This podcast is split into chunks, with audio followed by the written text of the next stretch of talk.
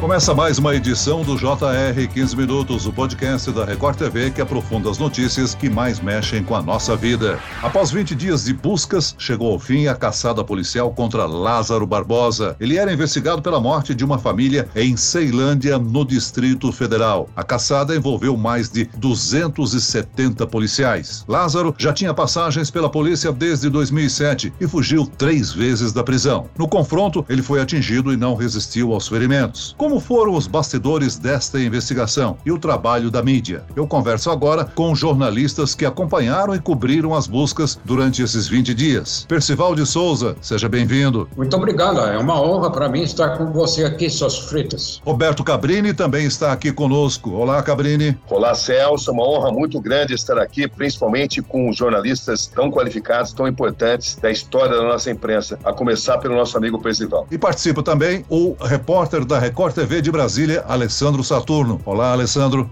Olá, Celso. Obrigado pelo convite. Um prazer estar ao seu lado, Percival e também do Cabrini, feras aí do nosso jornalismo brasileiro. Cabrini e Alessandro, vamos relembrar o que aconteceu nesta segunda-feira, na madrugada em que a polícia finalmente encontrou Lázaro Barbosa. Roberto Cabrini. Foi uma das coberturas mais desafiadoras. Eu nunca tinha visto nada semelhante. Eu tenho quatro décadas de jornalismo, mas os desafios foram imensos. Isso foi representado por simplesmente quatro dias e quatro noites dormindo apenas uma hora. Por quê? Porque você ficava em permanente estado de alerta. A qualquer momento ele poderia ser preso ou poderia haver um confronto final. Isso fazia com que a gente ficasse permanentemente em estado de alerta e ao mesmo tempo a gente buscava fazer um trabalho paralelo de levantamento. Ou seja, eu tinha duas missões, né, sob a minha perspectiva, a de acompanhar o trabalho policial e ao mesmo tempo de continuar as minhas próprias investigações com as minhas próprias fontes, e isso demandou um esforço que eu jamais vi nada igual. No Brasil, então, não tem nenhum precedente de algo desse tipo. Alessandro Saturno estava em campo e trouxe em primeira mão a informação da captura de Lázaro, né, Alessandro? Exatamente, Celso. Olha, o Cabrim tem as quatro décadas dele, eu tenho duas. Estou indo para a segunda década de jornalismo, também sou advogado, então estava acompanhando de perto toda essa situação. Realmente, como o Cabrini falou, algo completamente diferente. Aqui em Brasília, é, eu vim de base, né, do local, então eu estou acostumado a cobrir crimes, chacinas que ocorrem aos arredores de Brasília, Distrito Federal, que é um mundo que poucas pessoas conhecem. E esse caso, ele chamou a atenção pela crueldade, sabe? Pela maneira com que as coisas iam acontecendo. Por exemplo, o, o Lázaro, ele estuprou uma mulher no qual ele levou ela para o córrego, o mesmo córrego que ele matou a mulher, a dona de casa da família Vidal. Então, assim, é, além de ser é,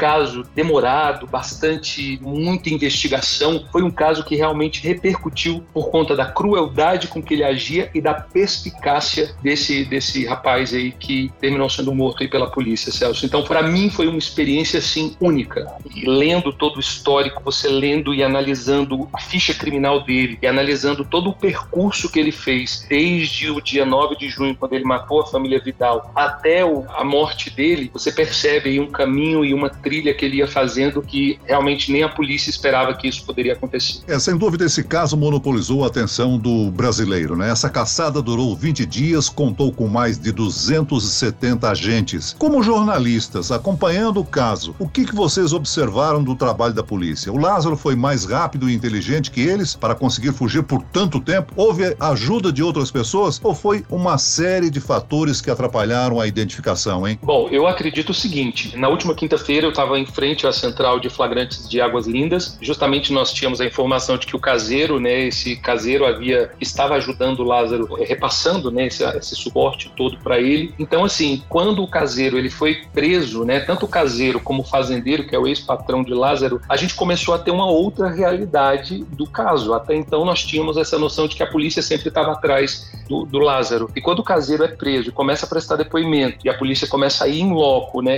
repassar as informações informações que ele ia dando, aí você começa a ter uma noção que é inclusive, né, a polícia agora busca nessa linha de investigação justamente saber se ele tinha essa ajuda de fora. O Cabrini também estava lá, né, Cabrini junto com a gente de noite, de madrugada, principalmente eu estava entrando pro JR 24 horas. Então assim, ele sempre estava à frente da polícia, mas aí a gente percebe agora com as informações de prisão de caseiro, prisão do ex-patrão que ele tinha uma ajuda, ele tinha uma rede de apoio, tanto que ele foi quando ele foi encontrado pela polícia é, e terminou sendo morto, ele estava com R$ 4.400 no bolso. Pode ter roubado das fazendas, mas também é uma pergunta que fica no ar e onde ele conseguiu essa grana toda. Olha, o que eu posso dizer é o seguinte, né? Quando ele foi preso, né, tinha ali 4.440, né? Eu tive vendo um relatório para ser até mais exato, mas é, como disse, 4.400 cerca, como você levantou aí. Ele tinha um isqueiro, ele tinha ali mantimentos, ele tinha, por exemplo, antibiótico, ele tinha amoxicilina, é, naproxeno, enfim, que é um anti-inflamatório, porque ele estava ferido na perna, ele carregava ali bolachas, macarrão instantâneo, ele tinha uma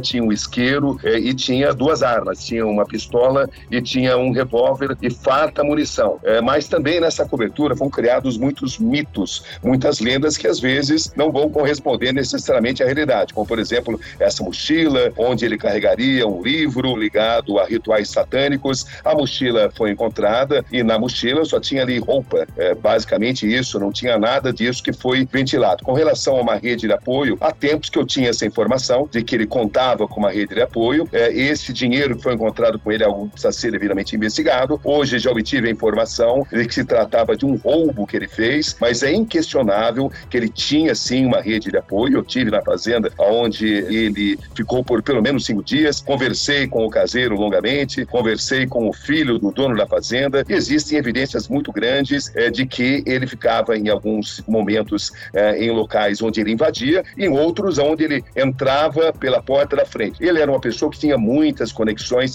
ao contrário do que foi falado, foi desenhado um perfil de um homem isolado, de poucas palavras, que não conversava com ninguém. Mas isso faz parte das lendas que são construídas em uma cobertura como essa, uma cobertura longa é, de 20 dias de buscas, aonde vão sendo construídos esses valores. Com relação a não ter sido encontrado pela polícia, muito se deve também à divisão da polícia, né? É, foram diferentes grupos policiais, polícia civil, polícia federal, polícia militar, e até que houvesse uma unidade, houve um problema muito grande, principalmente porque tinha dois comandos, o do Distrito Federal e o de Goiás. Então, até que se houvesse uma unidade, houve aí uma certa guerra de vaidades, é, uma certa rivalidade entre policiais, e isso, evidentemente, prejudicou muito, senão ele poderia ter sido apanhado. Eu reparei que a partir do momento que o coronel Henrique de Souza Lima, ele entrou nas operações, juntamente com o coronel André Avelar e com o comandante do BOP, o Marcelo Veloso, a situação melhorou, eles conseguiram manter uma certa unidade. E aí o trabalho começou a fluir de uma maneira é, melhor, uma maneira mais eficiente. Então, essa caçada tão longa, ela se deve a um conjunto de fatores. Falta de unidade da polícia, habilidade do próprio Lázaro, ele tinha habilidade, mas não era esse super-homem, e principalmente uma rede de apoio que está aparecendo, né? E vai e deve aparecer cada vez mais se a investigação de fato prosseguir como tem que ser feito com o mando figurino. Só para completar, Celso, isso que o Cabrini falou, essa, essa falta de unidade, ela se refletiu nos governantes. Tanto o Caiado como o Ibanês praticamente traçaram aí uma, uma guerra velada entre os dois para ver quem elogiava mais a polícia ou quem desvalorizava mais. Enfim, os dois saíram nessa briga. Só para completar isso aí que o Cabrini falou, realmente muito importante essa falta de energia conjunta para poder trabalhar em equipe. Percival de Souza, tanto o Cabrini quanto o Alessandro Saturno fizeram uma ressalva aí a respeito da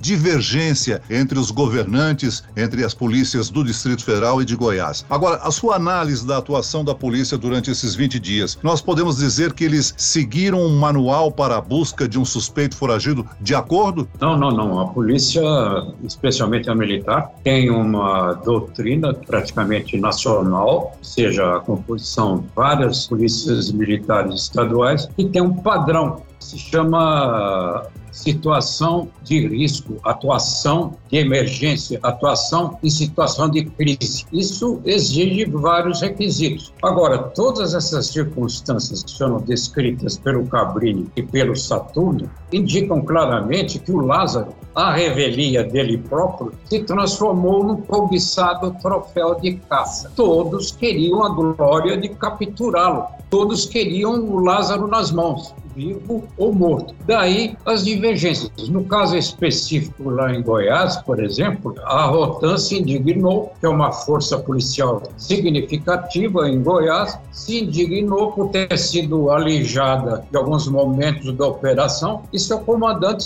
chegou a se queixar publicamente de que na hora H, a hora de entrar na mata, só o Rotan entrava, os outros não, só alimentavam fogueira, a fogueira da vaidade, que é uma fogueira perigosíssima e aconteceu então o que aconteceu. Fato é que ao longo de todos esses dias perdeu-se o eixo, perdeu-se o eixo da questão. Quando o medo invade os corações, não adianta você colocar tranca na janela. Então o medo literalmente invadiu os corações naquela região. O medo era representado pelo Lázaro e a ansiedade na sua captura também deflagrou uma situação que tecnicamente deixou a desejar e poderia ter sido mais rápido o desfecho se o exército que tem um curso de guerra na selva espetacular que eu conheço na Amazônia ou até uma outra hipótese dos comandos de operações especiais da Polícia Militar de São Paulo, que é altamente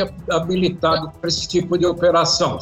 Mas as investigações ainda não terminaram, não é mesmo? Quais as perguntas que ainda precisam de resposta? São várias perguntas, ô Celso. Quer dizer, é impossível alguém, mesmo com 32 anos de idade, ter tanta resistência física e psicológica para sobreviver naquela região todo, todo esse tempo. Ele próprio criou uma situação ele não tinha saída, Celso. Quer dizer, a única saída dele seria conseguir escapar daquele ser, escapar daquele lugar, ir para uma outra região, ir para um outro estado, ir para um outro país. E para isso ele não dispõe de condições financeiras, sequer para contratar um advogado que apareceu um lá. Como é que é cobrir diariamente a busca policial? Da minha perspectiva, eu diria, complementaria isso que o capitão falou, é muita poeira, a gente come muita poeira, trabalhando nessa dificuldade, né, do cerrado, realmente realmente nós chegamos aí a um, algumas chacras lá, Celso, e o acesso era bem difícil, né? E mais a busca pela informação, que eu acho que,